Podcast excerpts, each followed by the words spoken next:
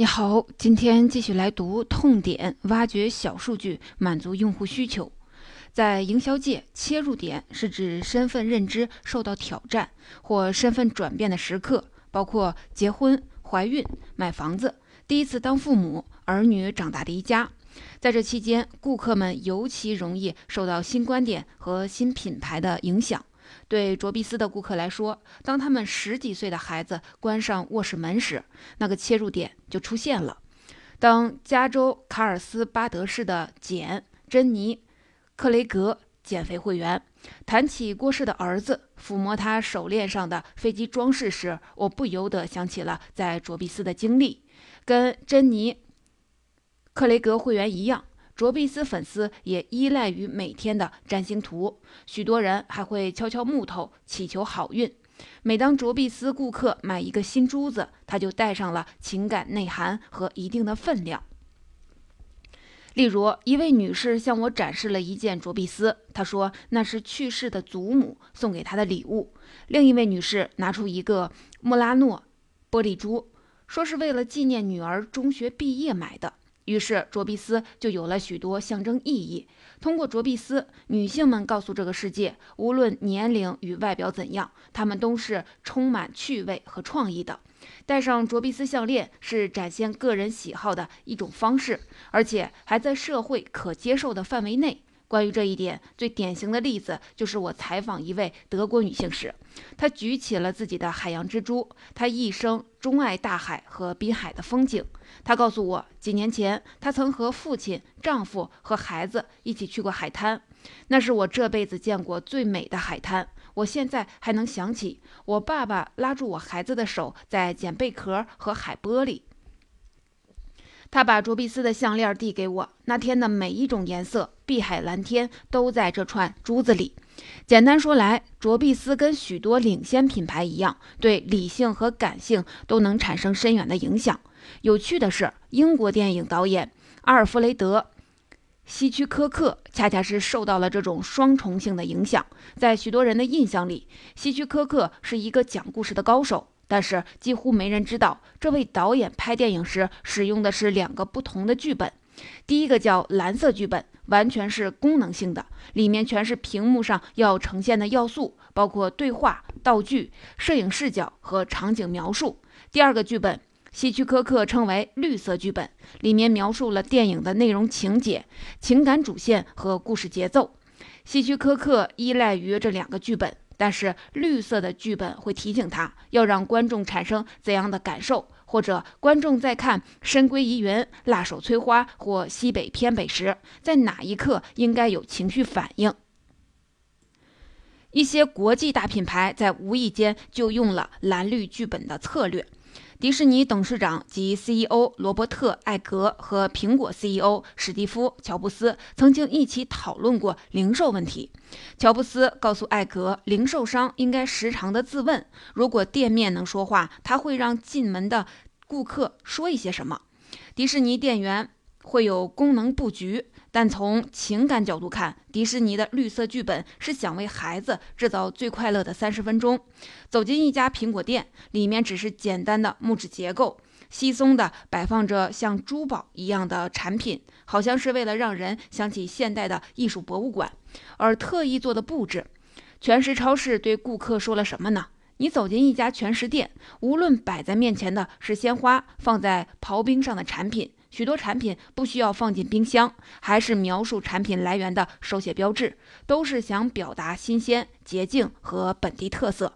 同时，他还默默地赞赏顾客的眼力，甚至是教育水平。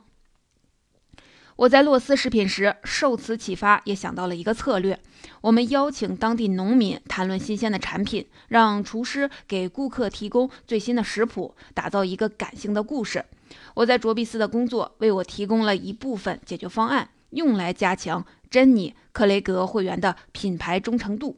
我在迪拜、阿曼、贝鲁特和巴林的工作给了我另一部分灵感，由此我确认了朱氏业内称为“把玩珠”重要性。当时我的雇主是中东最大的连锁影院 VOX。我的工作是对电影院进行重新设计。中东人跟印度人一样，经常去看电影，通常频率是每周三四次。一般情况下，一家四五个人会全部出动，坐下来看电影前，他们会点上一大堆的垃圾食品。在世界各地的电影院里都能找到一样的零食，包括热狗、汉堡、炸薯条。在中东，还有五种不同风味的爆米花。观众按照不同的价格可以购买三种不同档次的座位。其实去中东电影院很像是坐飞机。在我看来，当地观众去电影院不只是看新上映的电影，还想暂时逃避现实生活和跟真实身份。气候因素也不能被低估，电影院与购物商城一样，能让人从三十八摄氏度的高度中获得些许的缓解。西方人如果不出国，就意识不到美国电影、美国演员和好莱坞影像对海外影院和海外市场占据着主导主导地位。为了打造一个优雅迷人的影院，为观众营造梦幻之旅，我告诉管理层，有必要装上厚重的天鹅绒的蓝绳和深红色的窗帘。我从潜台词研究中发现，中东观众喜欢特别的感觉，因为他们大多居住在石油丰富的国家，经常会面对许多一掷千金的富人。经常看电影的观众有印度人、巴基斯坦人和菲律宾人，他们是该区域的移动的。移民劳动力跟富人的生活相比，长时间的工作简直是天壤之别。我全身心地投入了摄影院的设计中。该用多粗的天鹅绒蓝绳呢？应该是用紫红色还是深红色呢？演员肖恩、康纳利、加里、格兰特或贝蒂、戴维斯的轮廓应该落在这里还是在那里呢？过了一段时间，我才意识到，百分之七十的观众手里都握着一串珠子，每串大约是十到十五颗珠子不等。每家人进出电影院时，男男女女都会拨弄手里的珠子。这个小动作频率很高，但是当观众走进剧院购买食品饮料时，他们的速度就会更快。这些珠子有什么意义呢？通过珠子表现出的区域性的焦虑，是不是代表了整个区域的神经系统，还是有别的意义呢？在接下来的两周，我仔细观察了中东观众买零食、苏打水和其他垃圾食品的样子。拨弄珠子的动作与爆米花、热狗、汉堡、糖果的消费之间似乎有一种直接的关联。食物的热量越高，营养成分就越差。他们拨弄珠子的频率也就越高。当观众买了健康食品、喝水、吃水果时，手指也不会停下来，只是会放慢速度。至少在中东地区，珠子似乎成为了一个放置自我谴责的存储库。在卓比斯的例子中，它不是一种记忆的印证，而是一种低声谴责的象征。站在珍妮·克雷格的立场上，如果把这两个创意结合起来，又会怎么样呢？在做品牌设计的几年中，我意识到男性和女性都有两个年龄：实际年龄和心理年龄。我在后面的一章中会详细介绍这个话题。男性通常会掩盖年轻的自我，或把那个自我隐藏在虚拟的网络中；相比之下，女性就会大方地展现年轻的自我，并通过首饰、毛绒玩具和收藏物品表现出来。与男性相比，女性拥有更多的机会。通过身体展现更多的东西，在这方面，社会对女性的宽容度也更高。女性最后一寸未展示的地方就是脚底了。也因为这个原因，我一直着迷于克里斯汀·鲁布托高跟的标志性的红鞋底。它不仅展现女性的性感、傲慢、叛逆、经济地位，还像是给了鲁布托的其他粉丝一个吻，或朝他们眨了眨眼睛。如果我的任务是为珍妮·克雷格留住顾客，让他们成为品牌的非官方代言人，那么换一句标语“免费赠送健身追踪器”是不够的。我了解到，美国人步行的频率少于世界其他工业国家的人。一位美国人每天平均走五千一百一十七步，澳大利亚人走九千六百九十五步，日本人走七千一百六十八步。瑞士人走九千六百五十步，在一个高度依赖汽车的国家，光是鼓励步行是不够的。我要推出一些看得见、摸得着的东西。我的解决方案就是推出珍妮·克雷格株式。卓碧斯在全球的粉丝社区教给我重要的一课：朱氏让许多女性找到了刚刚失去的自我，并获得了一种家族归属感、社区归属感。作为一家公司，珍妮·克雷格变得伟大不掉，面临失去社区归属感的危险。社区归属感就是他的绿色剧本。具体的想法是这样的：如果珍妮·克雷格的特训咨询顾问给减肥者发了一个免费的幸运手链，结果会怎样呢？手链不用价值很高，也不用粗制滥造。幸运手链的每一个珠子都代表着经历、成功、希望，甚至是偶尔的挫折。通过小数据挖掘的研究，我发现，对于珍妮·克雷格的许多会员来说，如果体重长了一两磅，他们不愿意告诉公司的顾问。甚基于这一点，我发明了一种免罪珠。如果珍妮·克雷格的会员体重增加，顾问就会给他一个免罪珠，好像在说小事儿、小错发生，平安无事。那个珠子就是对减肥计划的标记、承诺和投入。而且它能让减肥者哭出来。耶鲁大学的一位减肥专家告诉我，他曾经的目标之一就是让人大哭起来。这不完全是坏事儿。人们哭的时候，脑海中会产生一个标记，那是他们难忘的时刻或者是经历。他指出，改变就得经过泪水。只要手机和平板电脑永远存在，改变的概念就会逐渐的消失。这种改变是指在一种完全不同的情感。状态中寻找自我，人们想减肥时，最关键的就是改变。所以说，当专家让客户哭起来时，就更有可能顺利的执行膳食计划。会员们减肥受挫或者进入安全带期时，就会哭起来。许多潜在会员。参加减肥计划，正是他们扣不上汽车安全带、感受消极情绪的那一天。我在前面写到过，我在为洛斯食品做咨询时，我引入了把有价物品交给顾客的亚洲传统。来到珍妮克雷格后，我又用了一次这个方法。根据公司的规定，顾问给会员幸运手链必须双手递出，而且双手递东西也传达了一种意思：这份礼物背后是一颗真诚的心。它代表了人与人之间的契约或者是交流。我只是希望为珍妮·克雷格创建最强大的心理关联与情感关联。每个珠子代表的不只是得失成败，还有各种回忆。在接下来的几个月，经过在美国范围内的试点实验和后续的小规模展示，珍妮·克雷格的顾客保留率有了明显的增长。通过宣传幸运手链概念，珍妮·克雷格的退会率差不多降了一半。正如一位美国高管告诉我的那样，这相当于把最初报名的人数翻了一番。推出珠式项目仅仅三年后，珍妮·克雷格就紧紧跟上了惠利轻体的市场份额，与行业新秀营养系统、区域减肥等不相上下。有一个由医生和政府官员组成的独立组织，还将珍妮·克雷格推选为美国排名第一的减肥计划。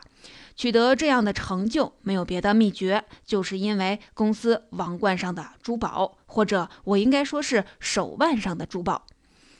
第五章被赛马衬衫领宗教信仰拯救的巴西啤酒品牌。我曾在哥伦比亚麦德林当地的一家电信公司工作。麦德林是最贫穷的社区之一，特莱斯社区。我听说它拥有全球最大的自动扶梯，有十二层楼那么高。扶梯于二零一一年向公众开放，首次将麦德林郊区与市区连在一起。我去过很多地方，但我没时间逛旅游景点。我的想法来自于观察人，不是观察名胜古迹。但是麦德林的电梯好像很有吸引力，电信公司的高管也同意跟我一起参观。二十分钟后，我们坐上一辆出租车。往特莱斯社区走，忽然司机不打招呼的就把车停在了一边。他担心自己的安全，改主意了。特莱斯社区是偷摸拐骗的高发地区，黑帮势力横行。我和那位高管又拦下了一辆车，那位司机也不愿意带着我们去。我们来回打了五六辆车才到达目的地。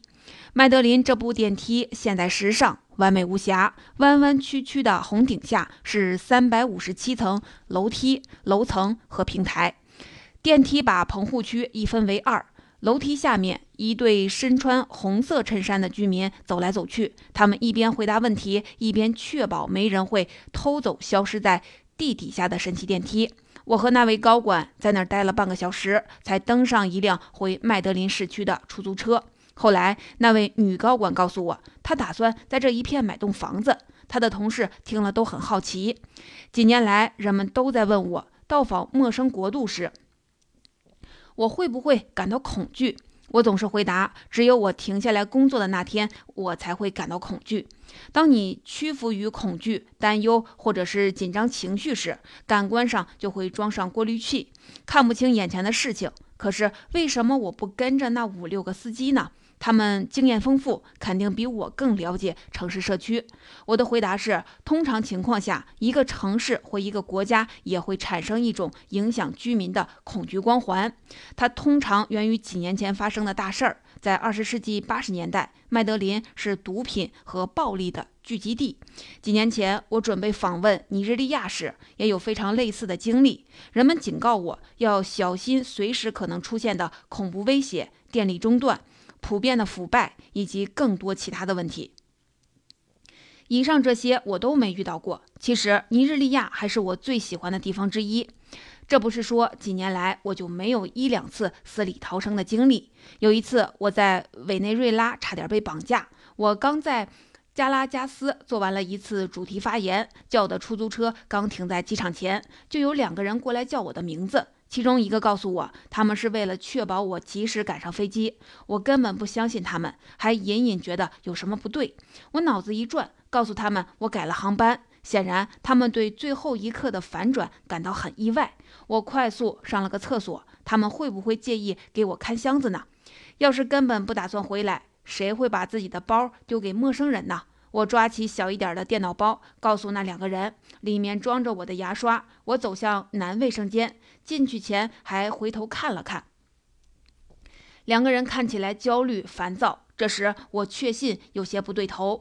几秒钟后，我从后门出了卫生间，他们看不见我就伸长脖子，神情恐慌。接下来的十五分钟内，我尽全力不让他们发现。我偷偷穿过一系列的等候区，在广告亭后蹲下来。在某一刻，我还瞟了眼一辆开走的黑色小汽车。我再也没见过那两个人。其实，我再也没找回我的手提箱。第一次去巴西的人都会感到害怕。大多数网站和旅行指南上都会给出同样的警告：去沙滩时什么也不要带，不要带任何的珠宝或者是名贵的手表，把手机和钱包放进酒店，最好锁进保险箱里。一个朋友告诉我，他跟朋友说准备第一次。去巴西旅行时，两位朋友说，巴西的器官买卖行业很出名，也许是玩笑话，也许是说真的。他在网上看过许多的新闻，都是讲游客忽然被迷昏过去，醒来发现肾没了。这跟有关巴西的许多故事一样，也是传闻。不过，我发现恐惧光环还是影响了我的几位巴西同事。有一次，我代表巴西麒麟啤酒去北部的萨尔瓦多市采访，接待我的主人不仅给我介绍了一位翻译，还找了一位身高两米、体重两百多斤的保镖兼司机。而且在萨尔瓦多的某些地区，连保镖也不愿意进贫民窟。有一天下起了大雨，我们把车停在了一所拥挤的巴西小学前。我发现我的助理甚至在瑟瑟发抖。我提议说，我们两个人可以下去走几步，这样一来，他也可以告诉我他理解的社区恐惧标志是什么样的。我们就那么做了。任何一扇窗户上都没有窗，每一扇门上都没有挂锁。居民们坐在外面微笑聊天儿。给自己扇风，助理最后承认了对社区的恐惧，但他也没发现明显的迹象。从那一刻开始，我到哪儿他都跟我在一起。麒麟是一家日资饮料集团，主要经营啤酒和软饮料。分公司巴西麒麟经营了许多当地的品牌，其中还包括热带啤酒德瓦萨。德瓦萨的意思是玩乐者或淘气鬼。这款啤酒由当地人创建于2001年的莱布隆里约热内卢最富裕、最迷人、最具世界性的社区。德瓦萨的标志一直是一位女性，她一身白衣，衣着性感，双臂抱在后颈，两腿跪在地上。问题是什么呢？德瓦萨后来失去了个性，曾经的优质啤酒变得与其他品牌没有什么区别，沦落成为一个超市的品牌。我的任务是恢复德瓦萨高档产品的地位。我要打造一个时尚的品牌。这款啤酒价格更高，能让消费者联想到的生活方式令人满意，甚至难以捉摸。在巴西这样的国家，阶层划分严格，人们非常注重外表，这是一个需要详细解答的复杂问题。我去过的所有的国家中。巴西是形象外表与日常生活差别最大的。据说，巴西拥有全世界最漂亮的女性、最帅气的男性、最迷人的音乐、最柔美的舞者和最灯红酒绿的夜生活。不过，除了里约热内卢部分地区，我在接下来的两个月里又在巴西找到了几份舒适与魅力。巴西是一个热情好客的国度，不幸的是，它却存在政府严重的腐败、基础设施建设不堪重负、教育体系缺乏经费、贫富差异明显等问题。同时，与高度发达、办事有效的北欧国家相比，巴西显得原生态、感性和坦率。一位知名音乐家在里约长大，后来搬到了洛杉矶。他为我总结了在美国和巴西的生活经历。美国是个适合生活的好地方，他说，但我每次去那儿感觉都很差。他中断了一下。巴西是个不适合生活的地方，但我每次去那儿感觉都很好。巴西大约有两亿人口，五个区，二十六个州。遍布着不同的民族、文化和种族。在巴西的部分地区，当地居民第一次接受印刷媒体；在其他地区，人们刚买了第一台电视机。而在里约和圣保罗这样的城市，年轻一代跟世界其他地区的同辈人一样复杂，一样赶时髦。还有一点与我在巴西麒麟的工作更相关：巴西政府根据每个家庭的月收入，把人们划分了五个阶层，分别是 A 级富裕、B 级比较富裕、C 级中等、D 级下层中产阶级和 E 级贫穷和文盲的代名词。巴西人一出生就要被划为一个阶层，而且不出意外的话，在可预见的未来中，政府会让他们一直归属那个阶层。一旦巴西人被贴上了 C 或 D 的标签，想要改善经济前途或社会地位几乎是不可能的。C 或 D 的标签还表明了一个人的受教育水平，比如说 A 级和 B 级的成员通常接受高等教育。而 D 级成员通常没完成高中教育，E 级成员根本就没上过学。一个巴西人的经济阶层如何，决定了他的孩子去哪儿上学，最后会做什么工作。A 级通常是商人、银行家和高级技能人员，C 级包括教师、护士和手艺人，是为 A 级和 B 级服务的人。更通俗的观点认为，巴西人的阶层归属还决定了他的餐饮。他经常去哪种商店、酒吧和饭店。简单说，巴西的每个社会阶层都会获得一套品味和喜好，包括衣着、音乐、食品，这都是约定俗成的。告诉受访者他住的地方没有社会阶层区分，这是社会学家的经验之谈。一九六五年，伦纳德。雷斯曼在美国社会阶层一书中写道：“研究者记下的第一个评论都是我们城市里没有阶层划分。一旦有人说出阶层划分的事实，他们也会被记录下来。不过，阶层的划分似乎也被记录成优秀社会成员一致通过的结果。巴西也逃不过人类学的这个真相。大多数巴西人会否认他们发现的阶层差异，但是几杯啤酒下肚，大多数人都会告诉你。”他们可以根据牙齿、着装和鞋子看出其他巴西人的社会阶层，尤其对女性来说，看头发和面部特征就能看出他们的社会阶层。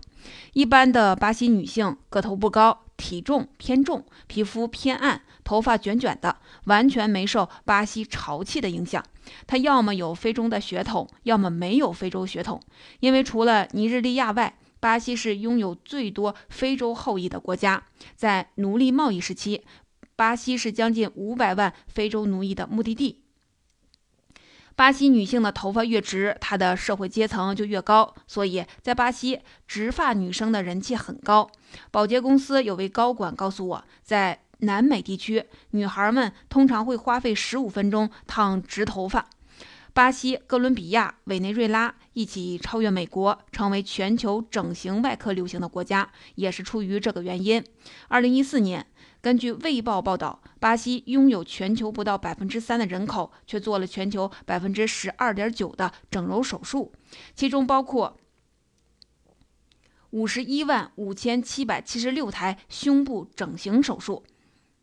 三百八十万一千五百五十台面部整容，一百二十九万六百零一台整复术，一万三千六百八十三台阴道重建术，二百一十九台阴茎增长术和六万三千九百二十五台隆臀术。通常情况下，巴西人不会对现在盛行的整形手术感到不安。整形手术的流行让全世界表明了。他们对外形的在乎，我很快意识到巴西的社会等级有多错综复杂。巴西的民族认同感围绕着三样东西：足球、啤酒和海滩。在许多国家，足球都是风靡的体育活动，比如英格兰。但是在某一刻，大多数英国男孩放弃了成为世界顶级运动员的儿时梦想。我问一些巴西的少年，他们未来的梦想是什么？十有八九会告诉我，他们想成为足球运动员。对他们而言，巴西最伟大的球星贝利、加林查、小罗、卡卡、几科、苏格拉底都长久地活跃在足坛。但是，在一个像巴西这么大的国家，在体育界取得突出成就的可能性很小。所以在某一时刻，现实通常是日常生活的残酷与艰苦。其中一个影响因素是巴西不堪重负的教育体系。由于学龄儿童过多，在基础教育阶段，一半的学龄儿童上午上学，剩下的一半下午上学。除了经济地位高的人，其他巴西人是很难继续接受教育的，因为人们没法参加课后项目或辅导俱乐部。而在美国，许多父母担心孩子上不了好大学。就为孩子规划课程，请 SAT 指导老师，报名参加音乐、空手道、舞蹈课和音乐课。在美国的中产阶级家庭，孩子的时间几乎无时无刻不是在计划中的。而许许多的巴西的孩子来说，生活本身就都是即兴创作。同样，相比美国或者是英格兰，巴西人很少有人想过回归校园。读更高的学位，也没人想通过找个好工作实现跳级。在巴西，想改变阶层，只能通过改变消费、外表和商品等因素。这对没有存钱计划的穷人来说，会产生不利的影响。即使巴西穷人在花钱时，也带有自己的地位特征。二零一五年。《纽约时报》一则关于巴西的专栏中表示，许多家庭买了平板电视，却没连接公共下水道。许多人说，这四千万人的生活水平提高后，没有成为新的中产阶层，只是有钱的穷人。世界范围内，只有在巴西，整个生产分类的存在，才是为了让顾客融入上一个阶层。德瓦萨的目标顾客是所有的阶层，但很显然，这个品牌更青睐的人群是 B 级。为了庆祝品牌的起源，我还想让德瓦萨在里约重新上市。这个滨海城市的潮流风尚通常会在整个巴西扎根。但是，巴西人应该追求什么呢？这是一个常见的问题。也正是因为这个原因，这几年来我才从中国香港到意大利，再回到巴西。在研究巴西人的追求前，我们先问问自己，在五六种啤酒或者五六种饮用水中，能不能发现口味的差别？在全球范围内，瓶装水的品牌成千上万。洛杉矶有一家饭店，甚至还有专门的鉴水师。可是，如果我蒙上了你的双眼，你真的能区分两种瓶装水的口味，并真实的表达出来吗？在大多数超市和酒类商店的货架上，同样堆满了啤酒的品牌。但事实上，当人们说尝出了喜力啤酒、摩森啤酒或科罗娜啤酒的口味时，他们有百分之九十九的概率说完全是另一个品牌。所以，我们偏爱某个啤酒品牌的背后，到底隐藏着什么信息呢？在巴西，啤酒与大多数饮品相比，是与情感最不可分割的一部分。巴西人只要跟亲友相聚，啤酒几乎都会成为主角。讽刺的是，在全世界范围内，包括巴西在内的大多数消费者都不喜欢啤酒的味道。许多人告诉我，他们第一次喝啤酒时，通常都是在小时候。啤酒作为一种代表成年人的符号，已经超越了他们对啤酒的厌恶。这样看来，啤酒就跟咖啡一样，我们大多数人喜欢咖啡豆和现煮的咖啡的味道，但是有人真会喜欢咖啡的实际味道吗？对于这两种饮料，我们的记忆似乎都是第一次品尝的时刻。我们把它看成自己从孩子到成年的一种标志。这一刻的记忆会伴随我们一生，甚至盖过了啤酒和咖啡的实际味道。即便不好喝，记忆也会让我们假装很好喝。我在巴西的任务就是帮德瓦萨实现转型，于是我开始晚上泡酒吧，参与不同的当地活动，观察人们喝啤酒的样子。几天后，我弄清楚了情况。巴西人喝啤酒时，会通过桌上摆放酒瓶的方式，小心地传递出阶层信息。如果他们喝的是好酒，摆放酒瓶时就会让屋里其他的人看清楚商标。要是啤酒没那么贵，商标一般会朝里放。据我所知，对于许多巴西人来说，喝啤酒的一个核心目的就是购买足够多的好的啤酒，比如说喜力啤酒。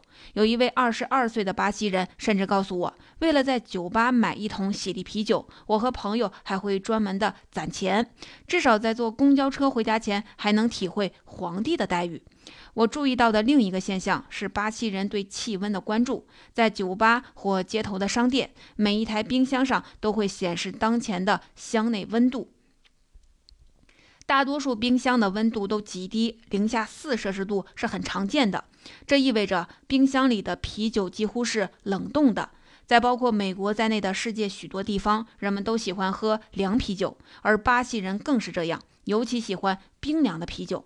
低温通常能消除啤酒的后味儿，这表明巴西人和美国人都不太喜欢太苦的味道。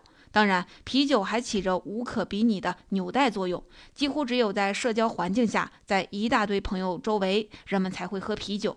啤酒和其他酒一样，起到转换局面、缩小情感距离的作用。但是，怎么处理阶层差异呢？根据我的潜台词研究，如果一个巴西的女性想跳级，第一步要做的通常是上网学习，从情感和物质两方面研究自己的阶层。根据这个研究结果，她可能开始采取不同的谈话方式。她可能打算拉直头发，听最时髦的音乐，甚至说服自己接受上等人喜欢的最新风格或者是方式。我发现许多巴西女性浏览网页时，就像在参观梦想博物馆。沉迷于 A 级或 B 级人的生活方式和常用品牌，反过来，这些品牌也会成为他们通向下一个社会阶层的通行证。我在此前的文中说过，我们对世界的看法通常是狭隘的，只是围绕我们自身、我们的社区、我们的传统和信仰。但是是谁影响了我们买某件商品，帮我们形成某种观点，让我们爱上某个品牌？无论是面霜、手表，还是音乐派别、酒类标签儿，这不是我们经常思考的事情。可是当我在线上线下提起这个问题时，人们的答案都是名人。追溯名人概念的来源是一个很有意思的过程。二十世纪六十年代。乔治·阿玛尼首先想到给名人发放免费的服装，把服装与名人的愿望、魅力融合起来。再往前推十年，在二十世纪五十年代，真正的名人只有十几位，但是到了二十世纪九十年代，这个名单就成百上千人，其中包括 CEO、厨师、理发师、采访人和聚会策划师。到了今天，名单上又添加了真人秀明星、YouTube 名人等一些子类。二零一五年，名人品牌战略家吉坦德·塞德夫针对十三到十八岁的一千五百位被试者进行了一项研究。研究发现，在针对最影响青少年消费的一系列特点打分中，YouTube 明星得分远远高于传统名人，比主流明星更活跃、更特别、更深入人心。除了名人，还有谁会影响我们的日常生活呢？要知道，每一种文化都有默认的话题，这种默认的主题内容包括天气、体育、食物等。通常情况下，两个人第一次见面会说什么呢？在美国。法国、俄罗斯、黑山共和国，服务员一开口会说什么呢？世界各地的出租车司机怎么问候乘客？载客过程中会谈论什么话题呢？两个邻居在大厅或人行道碰面，两个妈妈在公园相遇时都会说什么呢？我拜访完世界各地的人家后，就发现我们习惯读取的对话脚本几乎没有什么变化。我所在的国家不同，脚本也会呈现不同的当地特色，不过大体上也没有什么差别，无非就是两个人问好、聊聊天气，互相请客吃饭，互相夸赞对方的衣着。但是我们什么时候会偏离这个脚本？偏离的原因又是什么呢？经过为时一个月的非正式的试验后，我发现答案来自我们的身边。有一次，我为雀巢的速溶咖啡部门做咨询工作。我和高管团队意识到，许多现代厨房已经开始推崇时尚极简主义。雀巢标志性的咖啡玻璃罐已经找不到存放空间了，也就是说，雀巢作为一个对话主题也消失了。反过来导致了雀巢公司的收入下滑。我的任务是让雀巢咖啡罐回归厨房，回到人们的对话中。我套用了在巴西用过的策略，我在人们的厨房或起居室里放了一些小装饰，通常是咖啡杯、玻璃罐、黄色茶壶，看看能不能影响对话。于是这些物件或者品牌有超过四分之三的概率成为对话主题，每次谈论的时间为七分钟。在屋里摆放装饰后，我似乎改变了对话的方向，改变了对话的脚本。这一认识对德瓦萨的品牌重塑起着重要作用。消费者对一个品牌的看法是可以控制的，有时候还能成为商品的宣传词。这对一个品牌来说是非常关键的。想象一下，代表一个品牌内涵、灵魂和本质的十个字，不再被平面广告或电视广告控制，而是由消费者来控制。随着植发和整容手术在巴西的流行，巴西成为最受影响者和愿望影响的国家。我先把这个观察结果收起来备用。